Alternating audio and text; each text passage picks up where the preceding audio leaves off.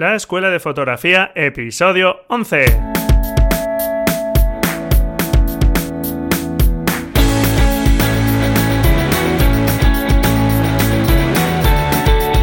Que son mis ojos, mi tesoro, que es mi Dios, la libertad, mi ley ver a tonito el mundo, mi única patria, amar. Hola, hola, bienvenidos a este nuevo episodio de la Escuela de Fotografía. En este episodio vamos a contar con un fotógrafo invitado que nos va a hablar de la fotografía de estudio, de la fotografía con modelos, también en exteriores, fotografía de moda, en fin, es muy polivalente como vamos a ver. Doy la bienvenida a Fran Collado. Bienvenido, Fran. Buenos días, ¿qué tal? Muy bien. Muchas gracias por aceptar la invitación de, estar aquí con nosotros y, poder, pues, bueno, aprender un poco de, tu obra. A ti por acordarte de mí para estas cosillas. Frank Collado usa el nombre artístico de Frank Croft y es un fotógrafo de Albacete, muy cercano a donde yo vivo, que conozco desde hace ya un tiempo y que, bueno, pues ahí tiene montado su estudio fotográfico, ¿verdad, Fran? Sí, eso es. Ahí tenemos el estudio en, el centro de Albacete, en el estudio Click, cerca del Teatro Circo y allí donde trabajamos. Y hacemos la magia, como dicen eso. Estupendo. Eh, bueno, Fran es un fotógrafo que es muy creativo y que ya, aunque es un fotógrafo joven, cuenta con mucha experiencia. Eh, yo os recomiendo ver su obra, que podéis verla a través de la página web francroft.com. Eh, Fran, acabando en K, Croft, eh, C-R-O-F-T.com, ¿vale? Y bueno, vais a ver muchísimas obras suyas y, la verdad es que merece la pena porque tiene una diversidad enorme. Le das a todo, Fran. Sí, la verdad es que no me gusta repetir, repetir temática o si se repite que sea diferente y eso. Entonces, me gusta, no me gusta encasillarme en algo, me gusta ir haciendo cosillas nuevas y pensando ideas nuevas y la verdad es que no me gusta repetir. Eso está muy bien. Bueno, pues cuéntanos un poco, ¿cómo te iniciaste en la fotografía? Pues llegué a la fotografía de casualidad y de rebote, porque yo empecé a estudiar bachillerato de artes y cuando empecé bachillerato de artes, eh, todas las asignaturas que cogía era de diseño, porque tenía muy claro que quería hacer diseño, y no solo diseño, yo quería hacer diseño de packaging. O sea, a mí me, encantaba hacer los, envoltorios y las cajas de, los, de las cosas. Y, cuando empecé cuando empecé el curso, pues eh, las, asignaturas mm, me costaban un poco y tal, y, era, y, y sobre todo esas de diseño, pero yo estaba muy encabezonado.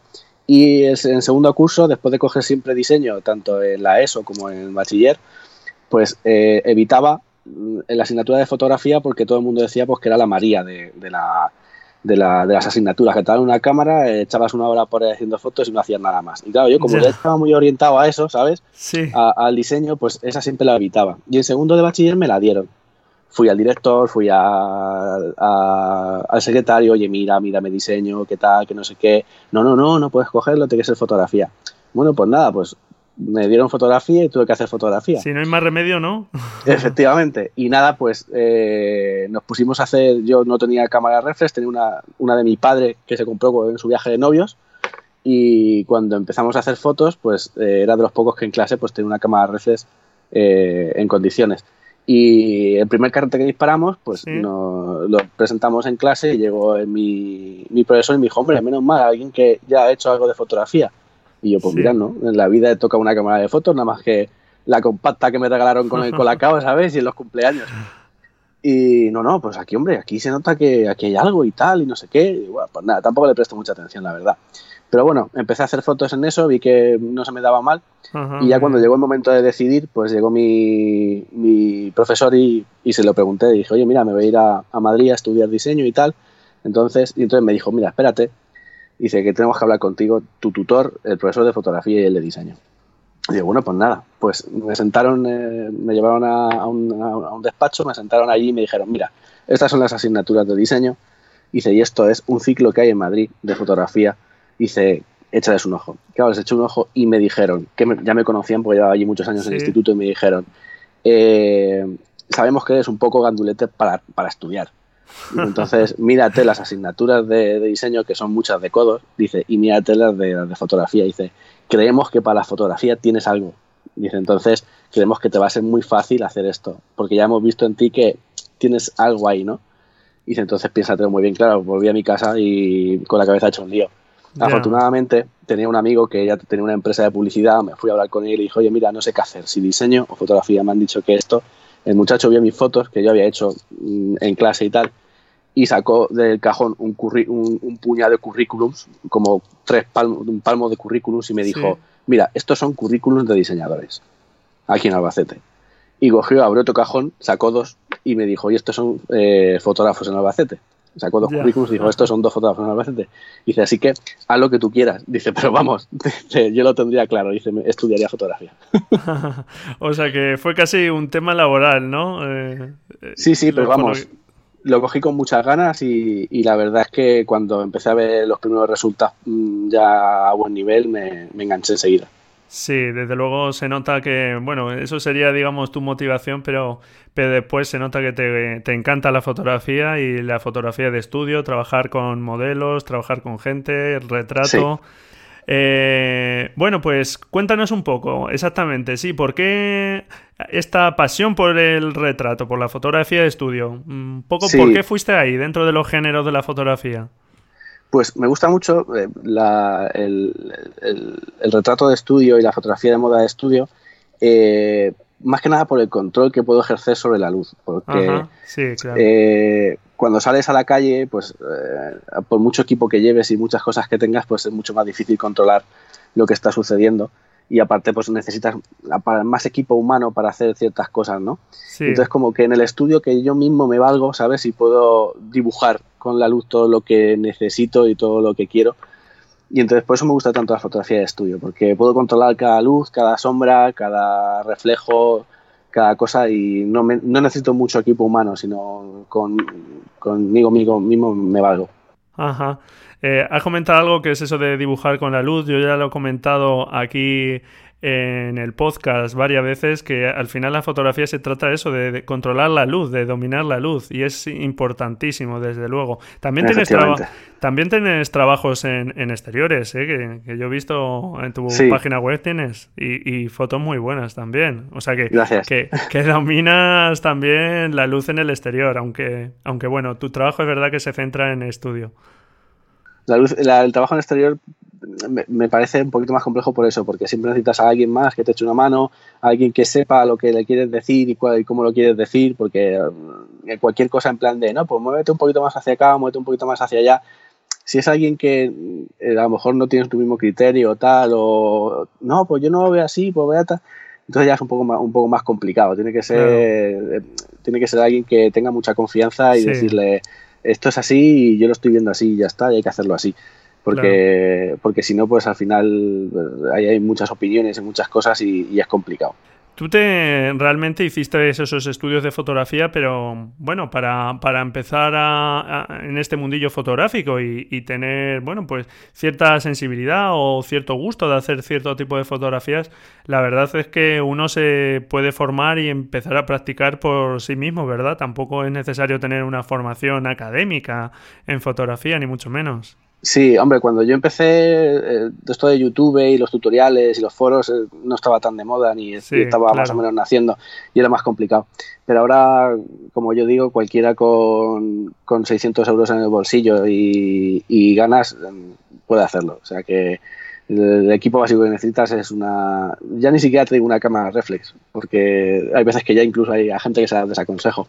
Ya, yo, también. Mira, en el último episodio la, desaconsejé. por lo menos para empezar, fíjate. Claro, por eso, con que tengas una cámara que te permita las cosas manuales y, como yo digo, un, flash externo con una zapatica de estos de 60 euros y una zapata de 20, unos controles de 20 es suficiente. Te quería preguntar también, porque como he comentado, tienes mm, una gama de trabajo muy amplia, muy extensa. Tienes fotografía que es más comercial.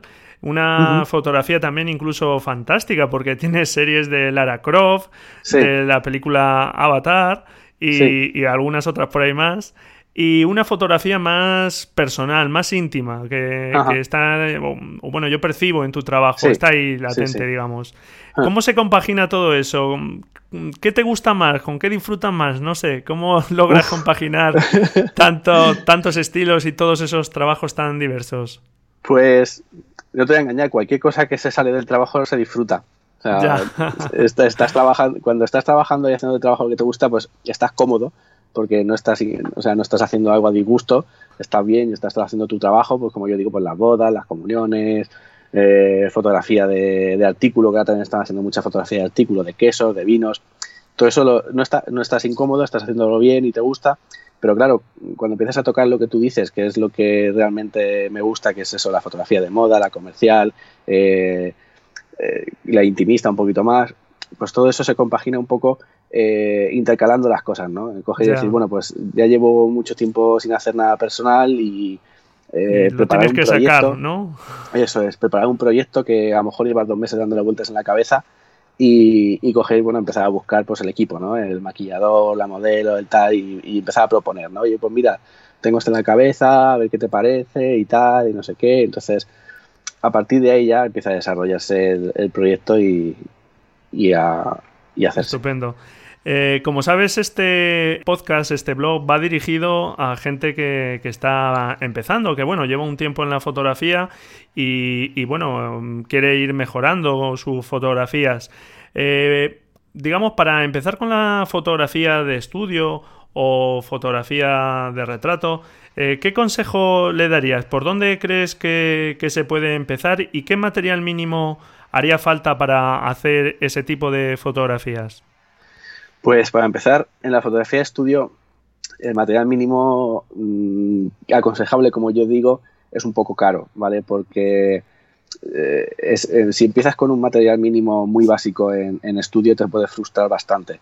Porque mínimo, como yo siempre digo, para en el estudio has de tener, por ejemplo, unos flashes con luz de relleno para que tú más o menos veas cómo va a incidir la luz en el momento de que tú vayas a disparar el flash. Sí, por si alguien no lo sabe, esta luz de relleno es una luz que, como sabéis, los, los flashes pues disparan un destello y después se apagan. Pero esta luz de relleno lo que haría es una luz que se queda encendida siempre, digamos, que, te da una muestra de más o menos cómo iluminaría, dónde están las sombras, en qué parte está iluminando más, etcétera. ¿Verdad, Fran? Correcto, eso es. Esa, esa luz, como yo digo, en, en, para fotografía de estudio eh, yo la considero muy necesaria, ya que si, no, pues estás disparando a ciegas. O sea, estás disparando el flash sin saber realmente dónde está incidiendo la sombra, dónde está incidiendo la luz.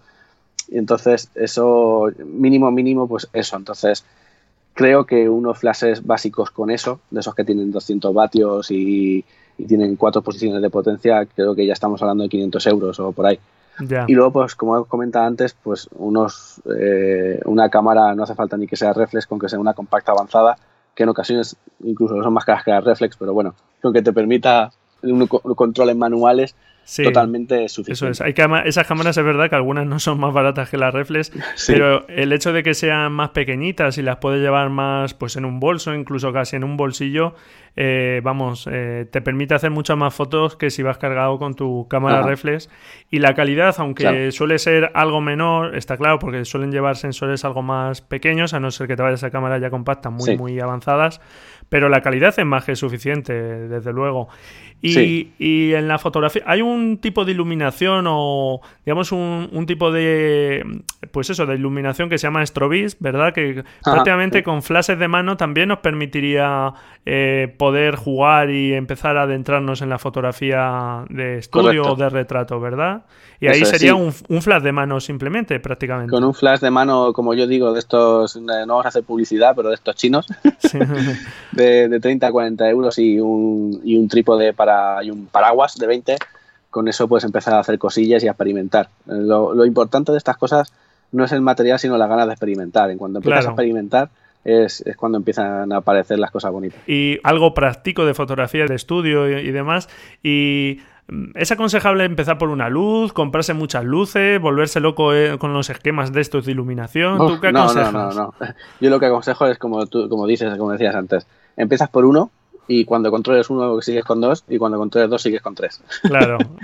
Porque cuando, cuando empiezas con más con esquemas complicados de luces, de colores, de tal, al final acabas complicando tanto la cosa que no te centras en lo que te tienes que centrar, que realmente lo que, que lo que hay que hacer, que es dibujar con la luz, y te centras en otras cosas como en la posición, en donde está, que me aparece un flash, el otro se ve el pie, en cosas de esas y, al final acabas haciendo, como yo digo, eh, fotos de gente flotando en un fondo blanco. Entonces, tampoco tiene mucho misterio. Primero hay que encontrar una luz, después dos y después ya las que vengan. Eso es. Y quizá mejor invertir en modificadores de luz, ¿verdad? Tener pues una ventana de luz grande o un paraguas, como dices, que yo creo que lo más cómodo desde luego para empezar es un paraguas que se puede plegar y que puedes conseguir ya muchísimos tipos de fotografía y quizá invertir en todo caso en algún modificador más que en tener muchísimas luces que como dices luego controlarlas no es nada fácil. Efectivamente, con, tener eh, un flash y dos o tres modificadores básicos como es el paraguas, una ventana y si te puedes hacer con un beauty dish, perfecto. muy bien, el beauty dish, por si alguien no lo sabe, es un es un modificador que es como es redondeado, suele ser de metal y por dentro suele ser o plateado o blanco. Y en el centro mm, lleva un, elemento también redondo que proyecta una sombra. Un poco. Se utiliza mucho en fotografía de, moda, en beauty, ¿verdad? De ahí su nombre. Eso es, para, darle, para darle contraste a la imagen. Muy bien. Vale, tú trabajas muchísimo con modelos. En todas tus fotografías, pues eso, se, basa sobre todo en fotografía de retrato, de estudio. Eh, ¿Cómo es el trabajo con modelos? ¿Es realmente difícil? Eh, ¿Qué pues, consejo le...? Sí, dinos. hay de todo. Eh, tienes, pues, desde gente que está empezando, que quiere empezar en esto del mundo del modelaje, que le gusta, que tal gente pues que tampoco sabe lo que está haciendo realmente, que le apetece ver cómo es esto y experimentar un poco y, ver cómo es. Y luego pues tienes eh, gente que realmente son, son modelos que a lo mejor no se dedican a tiempo completo, pero sí parcial a, modelar y que han hecho ya sus cosas. Y entonces, pues, eh, eh, la manera de trabajar es muy distinto, porque con, la gente que empieza, pues siempre tienes que dirigir mucho más y tienes, que, y tienes que prestar mucho más atención a lo que, está, a lo que están haciendo ellos y entonces en ocasiones puede ser que te reste un poquito de, de, tiempo de, tu creatividad, ¿no? Porque claro, si estás tan atento a ese modelo, estás menos atento a, tu trabajo técnico. Entonces, eh, ahí es un poquito más complejo. Entonces, eh, cuando yo aconsejo a gente que está empezando, que cuando empiece a trabajar con, con modelos que están empezando también, pues que primeramente tengan, tengan mucha confianza. Porque si además es alguien que no tienes confianza, pues es más difícil eh, hacerle posar, decirle cómo mm, ponerse y que la chica esté relajada o el chico esté relajado, porque eso hace mucho. yo, siempre, yo siempre lo digo a la gente que se hace una sesión de fotos por primera vez o está empezando, eh, la sesión buena, o sea, las buenas fotos van a salir en la segunda sesión, que es cuando ya saben de qué va la cosa, eh, no le tienen miedo tanto a la cámara ni al fotógrafo. Sí, ya se conocen un poco, ¿no? Efectivamente, eso es. Y luego cuando trabajas con gente que ya ha hecho cosas, o sea, cuando trabajas con gente que ya ha modelado y que ya ha hecho pasarela o cualquier cosa de esas, se nota, se nota mucho más porque eh, apenas tienes que darle instrucciones. Con que le digas, eh, quiero que mires para allá, eh, ellos ya cambian, mirando para allá, te hacen dos o tres poses de cuerpo y, o le dices, no, quiero que pongas las manos en la cara. Incluso ellos ya saben cómo le queda bien la mano en la cara, si con los dedos extendidos, si con los dedos con el puño cerrado, y entonces ya van cambiando la pose en, ese aspecto y cada vez que disparas pues tienes una pose distinta. Entonces es un poquito más fácil trabajar con ellos. Eso sí, eh, son más complicados de encontrar.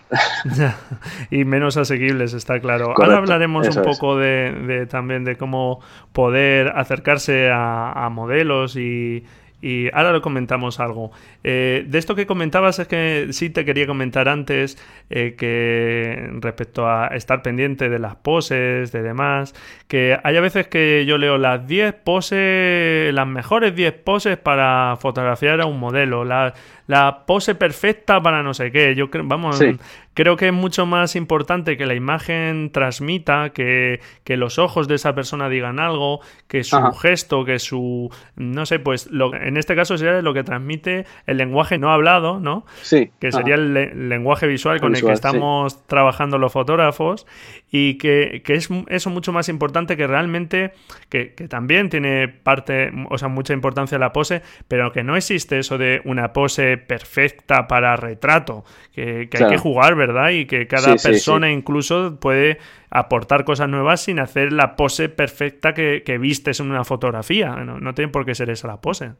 Correcto, hay poses, es que lo de las poses es muy subjetivo, porque hay poses que, por ejemplo, a una chica le puede quedar fantástica esa pose y a otra no. Eso es. Entonces, eh, como tú dices, pues es preferible que hablar con la modelo y que ella se mueva como esté más cómoda y, e, ir disparando eh, a, lo que vas haciendo y ir hablando con ella y que ella te mire y que no mire y él un poquito en ese aspecto, en plan de tú estás hablando con ella y, te está mirando mientras habla, entonces a lo mejor haces un par de fotos buenas y en ese momento ves que la pose que tiene, como se ha puesto, que se ha relajado, que se ha puesto las manos en los bolsillos o que se ha cruzado de brazos de manera cómoda, no porque se lo has dicho, sino porque se le apetecía cruzarse de brazos, en ese momento que si dices, mira hacia la izquierda y con esa misma pose le disparas, eh, es mucho más sencillo que coger y, coger tu manual de estos de poses y decir, ponte así, ponte así, ponte así.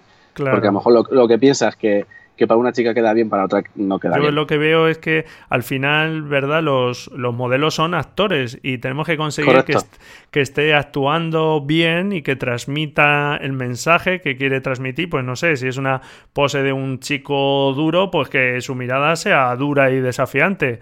Más que que, tenga la mano bien puesta, los... Eh, Eso es. Eh, ¿Verdad? Sí, sí, sí, sí. Aparte, yo a veces se lo, digo mucho a, los modelos con los que trabajo, que es que tienen, que tener un poquito de actores porque si no es, imposible. O sea, llegar allí y, plantarte y hacer poses como si fueses un maniquí, eh, no funciona. O sea, no funciona. Muy bien.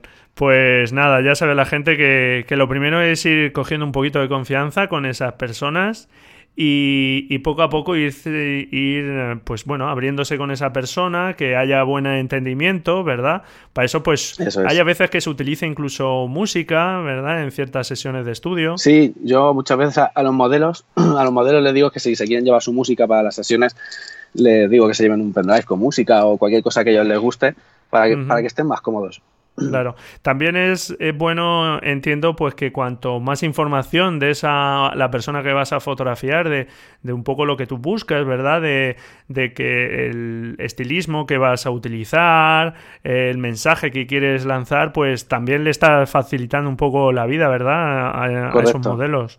Sí, cuando tienes un proyecto, lo, lo, lo bueno es que te reúnas antes con el equipo, si tienes maquillaje, maquillaje, si hay peluquería, peluquería y sobre todo con el modelo para que, para que sepa exactamente lo que vais a hacer y a lo que, lo que ya él va. Eh, y enseñarle pues un poquito, pues mira, por ejemplo, hace poquito, bueno, creo que una de las sesiones que hicimos el año pasado, hicimos nada más que fotos de, nada más fotos de la cara. Y se lo dije, digo, mira, vas a aparecer desde el busto hacia arriba. O sea, de un palmo por debajo de tu cuello y ya está. Y ya está, no tengo que hacer nada más con el cuerpo. Digo, no, no hay que hacer nada más. Y todas las fotos que se hicieron fueron de cara.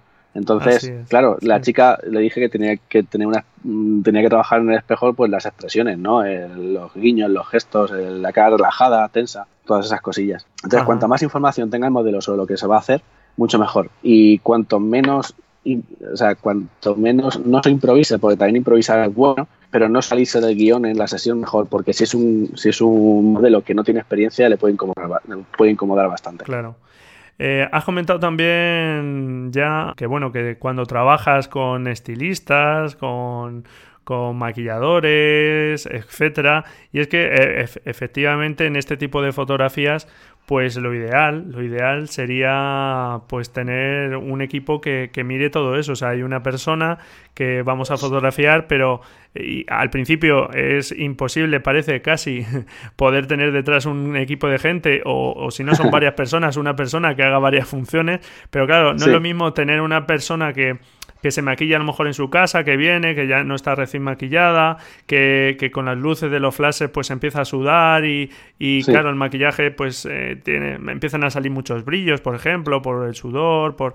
Y claro, si hay una persona que está controlando eso, otra persona que, que mira el vestuario más adecuado y que está mirando que conforme vas fotografiando tú eh, pues el vestuario está más o menos bien colocado, aunque también es, entiendo, eh, labor del fotógrafo, pero si hay más personas que están acompañando eso, pues claro, es muchísimo más fácil, claro. Sí, la labor del fotógrafo se ve facilitada un 100%. Claro, claro. Pero claro, acceder a esto parece imposible, ¿verdad? Vamos a hablar... Un poco complejo, sí. Pero no es tan imposible porque sí es cierto que hay un tipo de grupos, que son los grupos TFCD, eh, que no sé si eh, la gente los conoce. Vamos a hablar de ellos si te parece, Fran. Nos comentamos, ¿verdad? Porque son muy interesantes para, iniciarse. Eh, los grupos TFCD, por si la gente no lo sabe y no ha oído nunca estas palabras, viene del inglés esto, este acrónimo y es Time for CD, significa, y es tiempo de tiempo de CD, es como eran esas sesiones o son esas sesiones donde hay fotógrafos que amateur, digamos, que están empezando y necesitan un book de fotografías, un álbum de fotografías para poder mostrar a los demás, un portfolio y que, bueno, pues contactan con gente que también está empezando como modelo, como maquillador, como estilista, como peluquero, no sé, como, pues eso, gente eh, de estos sectores que está comenzando y que luego puede aparecer en los créditos y que en, puede obtener pues una fotografía, de ahí lo de el CD, ¿no? Que al final el fotógrafo hace unas fotografías con todo ese equipo que, no cobra y que colabora un poco por el bien de todos, porque al final todos salen ganando, porque tanto el modelo como los maquilladores, como todo el personal se puede llevar esas fotos y decir, pues mira, yo hice estos peinados, mira, yo hice estos maquillajes, este es mi trabajo, ¿verdad? Y esta es una forma estupenda de, iniciarse, ¿verdad? Sí, para, para, la gente que está empezando son unos grupos que funcionan muy bien. Y, es eso, es cuestión de ser un poquito altruista con los demás y, prestar un poquito de tu tiempo para, para, eso. Y también es cierto que hay que ser eh, un poquito selectivo con estas cosas porque tampoco te puedes meter en, en, todos los intercambios porque tienes que tener un poquito de criterio y saber qué es también lo que, lo que te conviene como, como currante y lo que no te conviene, claro. Claro, si se ajustan más un poco al tipo de fotografía que estás buscando, ¿no? Correcto. Si a mí ahora mismo viniesen a decirme que quieren fotografía, yo qué sé, es más complicado en un TFC de esto, pero de deportiva, pues cogería y diría, pues mira, lo siento un montón, pero de fotografía deportiva no es algo que yo toque, entonces tampoco puedo, puedo colaborar mucho en este aspecto. Sí. Es muy fácil que si vives en una ciudad haya un grupo TFCD cercano, búscalo por internet o eh, si conoces a alguien que se dedica a la fotografía, pregunta por alguno de esos grupos. Y si vives en una localidad más pequeña, pues es más complicado. Pero bueno, igualmente busca por internet porque es fácil que a no mucha distancia tengas algún grupo de este estilo y puedas colaborar con ellos. Muy bien, Fran. No sé si hay algún consejo más, que porque tampoco te quiero cansar demasiado.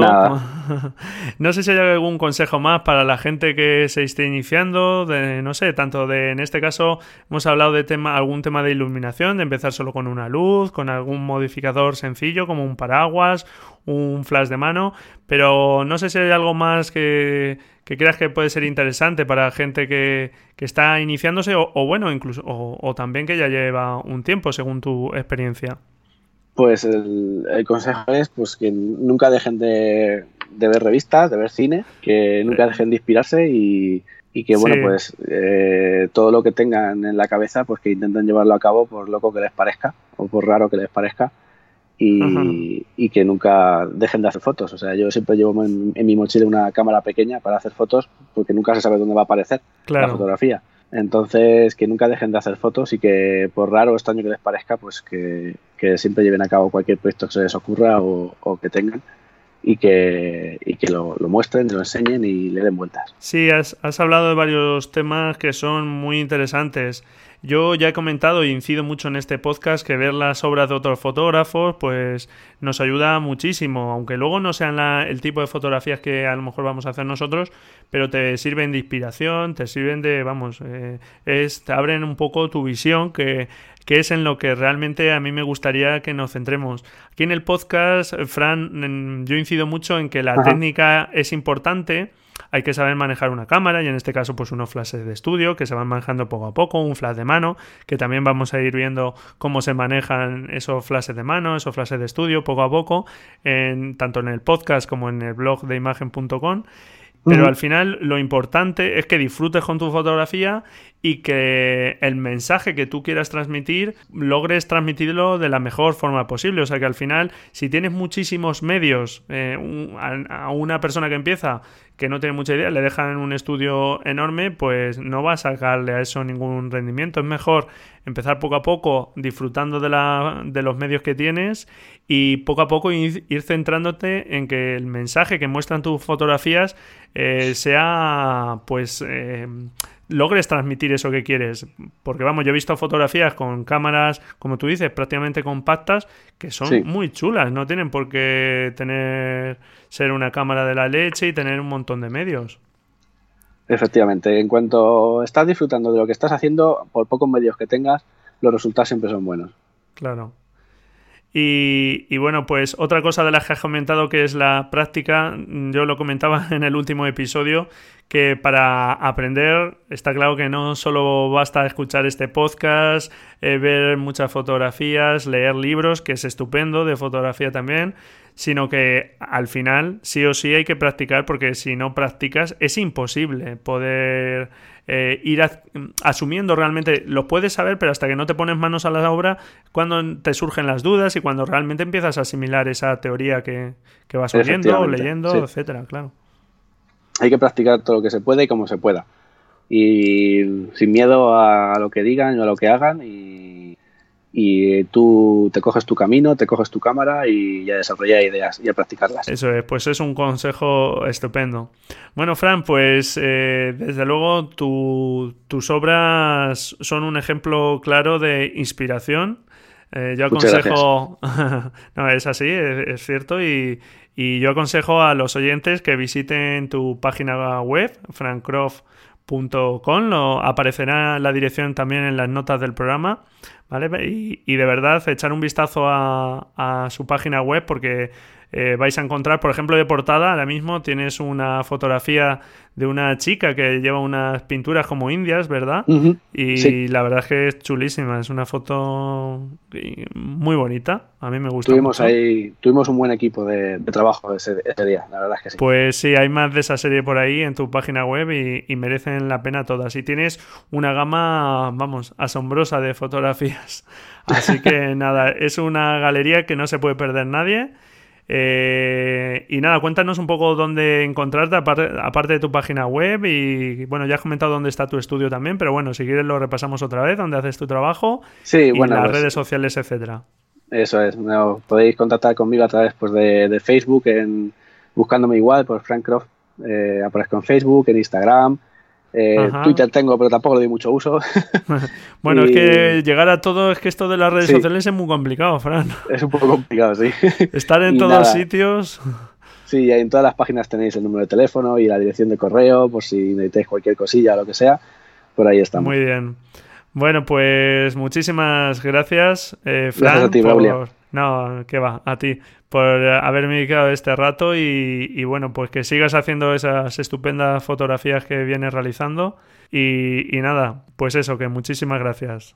A ti. Venga, un abrazo. Un abrazo, chao. Bien, ya está aquí este nuevo episodio de la Escuela de Fotografía. Espero que te haya gustado, que hayas aprendido cosas sobre la fotografía de estudio, cómo iniciarte y que las recomendaciones que nos ha dado Fran y los aspectos que hemos ido comentando en el episodio te hayan sido de interés y te sean útiles. Pero de todas formas, si tienes cualquier duda, ya sabes que te lo vengo diciendo, no tengas ningún problema en preguntarme en las notas del programa, en los comentarios, que estaré encantado de responderte a cualquier duda técnica o del tipo que sea, ¿de acuerdo? Y encantado si me dejas un me gusta en iBox, una valoración en iTunes o la plataforma de radio que utilices. Y nada, muchas gracias por estar ahí al otro lado. Felices fotografías y nos vemos la próxima semana. Adiós.